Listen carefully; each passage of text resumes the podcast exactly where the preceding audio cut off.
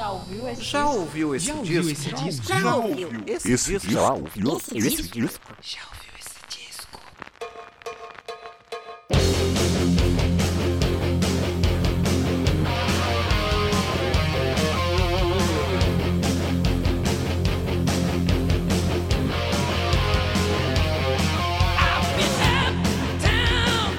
Está começando mais um podcast. Já ouviu esse disco?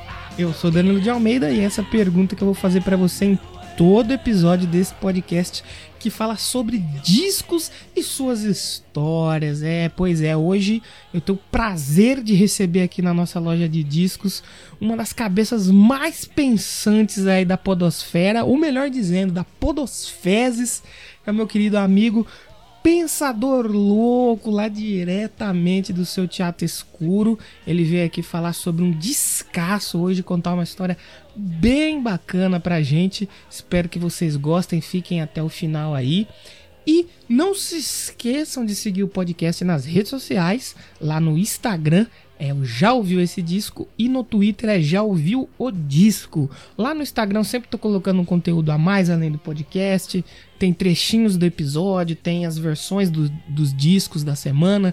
Quando eu tenho disco pra, em mãos para comentar, a gente mostra o disco lá, então segue lá que tá bem legal. Twitter também, eu sempre tô postando é, atua- atualizações lá. Então sigam lá no Twitter, já ouviu o disco e no Instagram já ouviu esse disco. E vale lembrar que na semana que vem a gente vai ter semana de episódio duplo. Exatamente, vai ser uma mesma banda com dois episódios aqui no podcast. Serão dois discos aí, um na segunda-feira e outro na sexta-feira. E logo na outra semana a gente vai ter outro convidado mais que especial, que na verdade é, um- é uma convidada de luxo aqui, amiga de longa data aqui do podcast. Então eu vou chamar para vocês aí o meu querido amigo Pensador Louco para comandar esse episódio aqui diretamente da nossa loja de discos virtual para falar sobre um disco aí do Wasp, o The Last Command. Então, é, responde aí pra mim, depois responde o Pensador também, né? Você já sabe o que eu vou te perguntar. Já ouviu esse disco?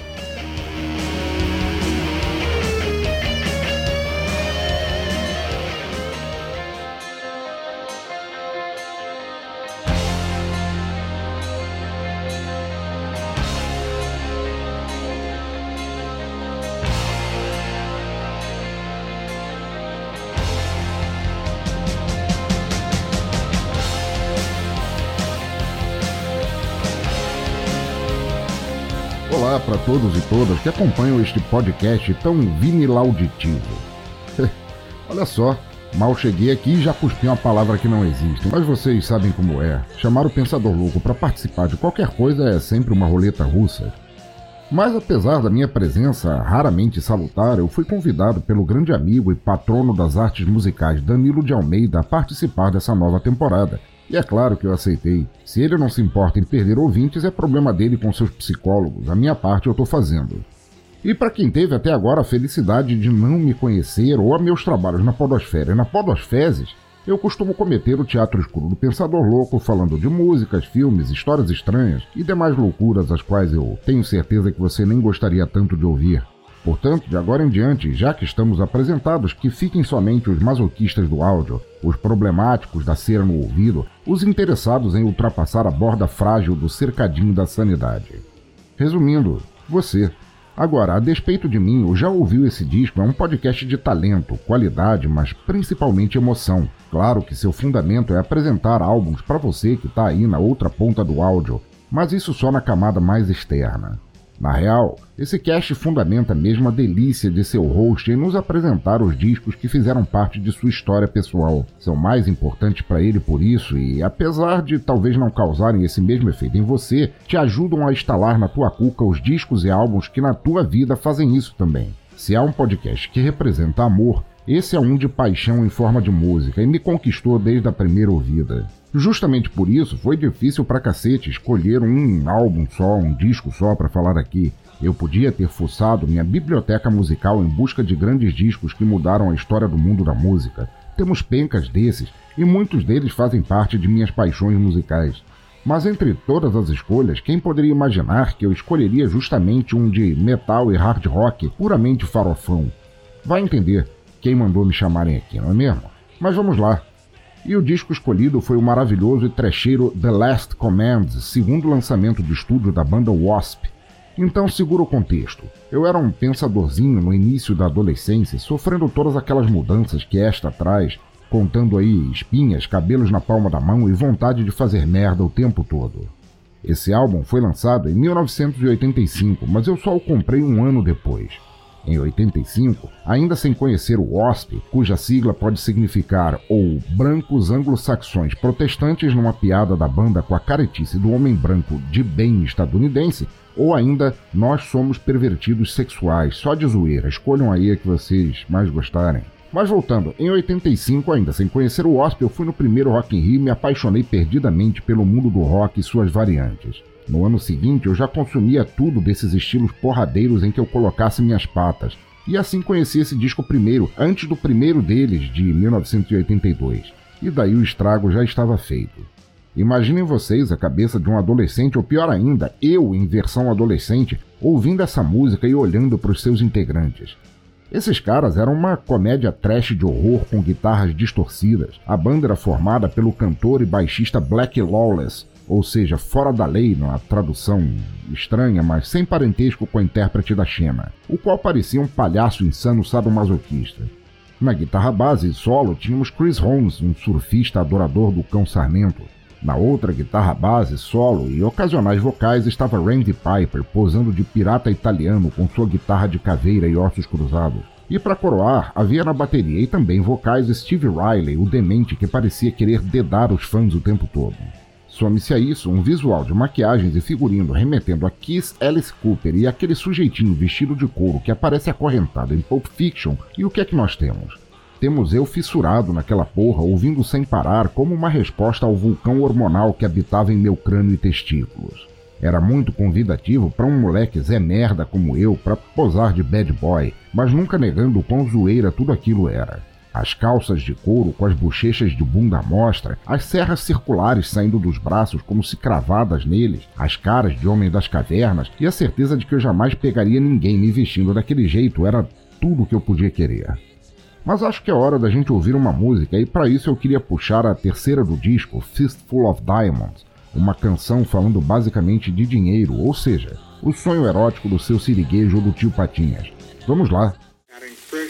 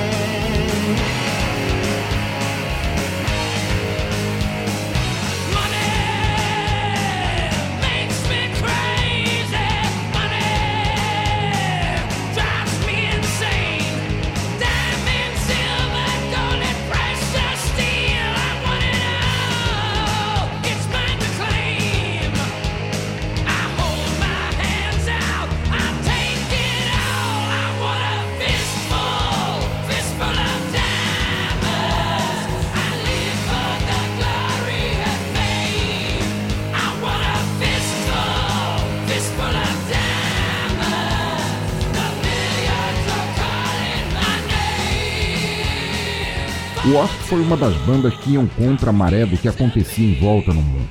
Na época era o auge do glam metal, com seus musicistas posando de Barbies e fazendo biquinho em fotos antes da selfie existir. Mas tal como Twisted Sister, ao invés de tentar se vender como um manequim romântico bonitinho que toda família gostaria de ter como membro, eles faziam o exato oposto era uma espécie de anti-glam. Eles sabiam da ridiculosidade daquilo tudo, então exacerbavam o que tinham de melhor depois do talento. A feiura, as perversões, o sexo sujo e safado, o amor bruto e sem muita chance de um final feliz. Eles cuspiam de volta na sociedade a imagem do roqueiro que papai e mamãe aceitariam de bom grado como namorado da filha, ou do filho. Esses caras não eram flor que se cheire, e seu apelo pelo som e imagética na cabeça do público teen era imensurável. E esse álbum, numa produção de longe melhor que o anterior, o qual também é bom, apenas mais precário, foi uma realização do lendário Spencer Proffer, se é que se pronuncia assim, produtor ganhador de seis vezes platina pelo álbum Metal Health do Quiet Riot. Com essa fera aí, bicho, no comando da produção, o álbum entrou no número 49 do Top 200 da Billboard em 1986, o ano em que eu comprei o disco, e foi o primeiro da banda a vender mais de um milhão de cópias, coisa que depois se superaria bastante.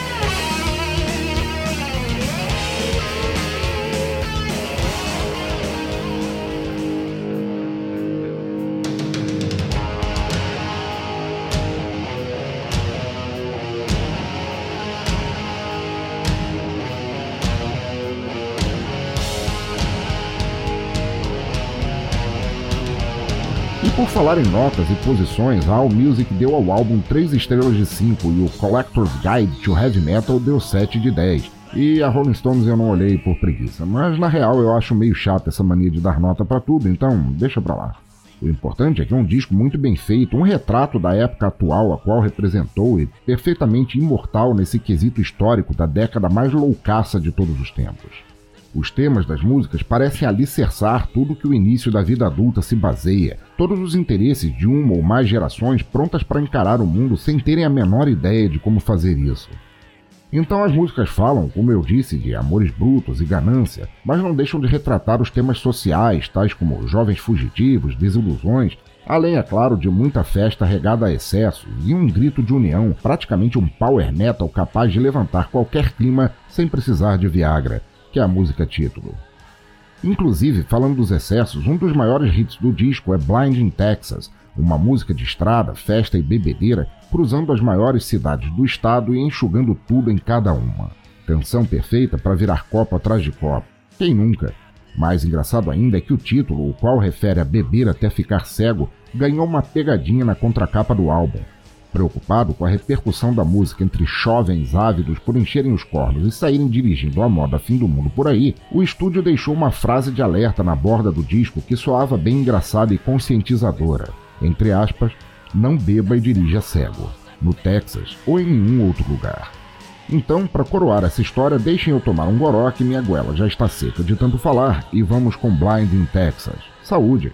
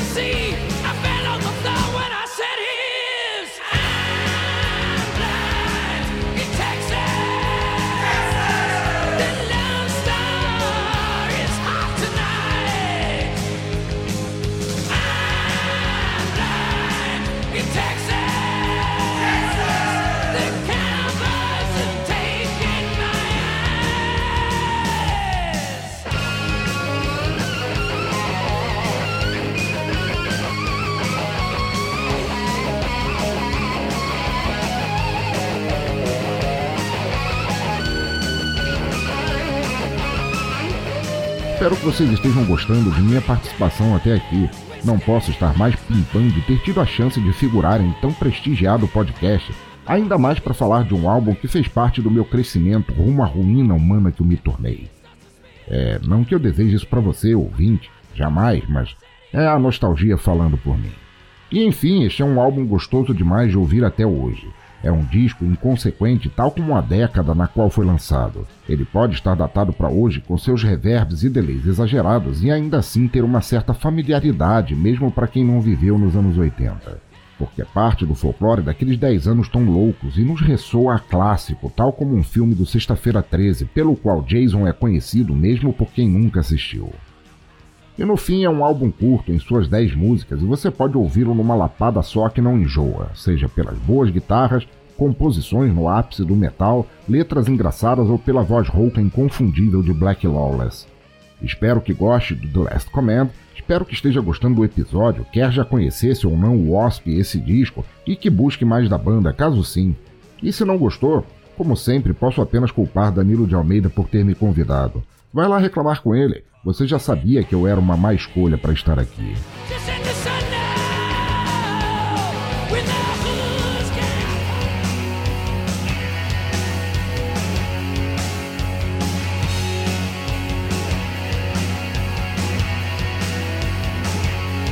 Então é isso, ouvinte do Já Ouviu Esse Disco. Podemos, eu e você e todos, zoar com a aberração sonora estética brega que foram os anos 80, mas nunca podemos negar que nos ajudaram a estar aqui. Quem sabe um dia o que não falarão dos anos de 2020 no futuro, supondo que haja algum. Portanto, ao invés de fazer cara feia, caia dentro da galhofa desse som bem feito, cantado, tocado e composto. Calce tuas tornozeleiras fosforescentes roxas. Amarre na testa a faixa de Daniel San Vista a camiseta preta com amarelo berrante, aquela mesma que você teme em não lavar para não desbotar porque ela é da sorte. Complete isso com um velho jeans rasgado ou uma calça bag marrom e saia para pular e banguear como se não houvesse amanhã. Como costumo sempre dizer, nada é mais dispensável atualmente que reputação, então perca a tua e abrace o oitentista que está germinando agora em tua alma. Ouça esse disco como trilha sonora e saia gritando yabadabadus like a boss. Eu sou o Pensador Louco, você me encontra em podcasts piolentos em bladobladoblado.pensadorlouco.com e foi um prazer incomparável estar aqui para apresentar The Last Command para vocês. Obrigado de coração, Danilo, saiba que serei sempre teu fã. E para encerrar, ficamos com a faixa título, bem na linha para te dar ânimo durante a pandemia. Abração a você do outro lado do fone de ouvido e me conta aqui. Já ouviu esse disco?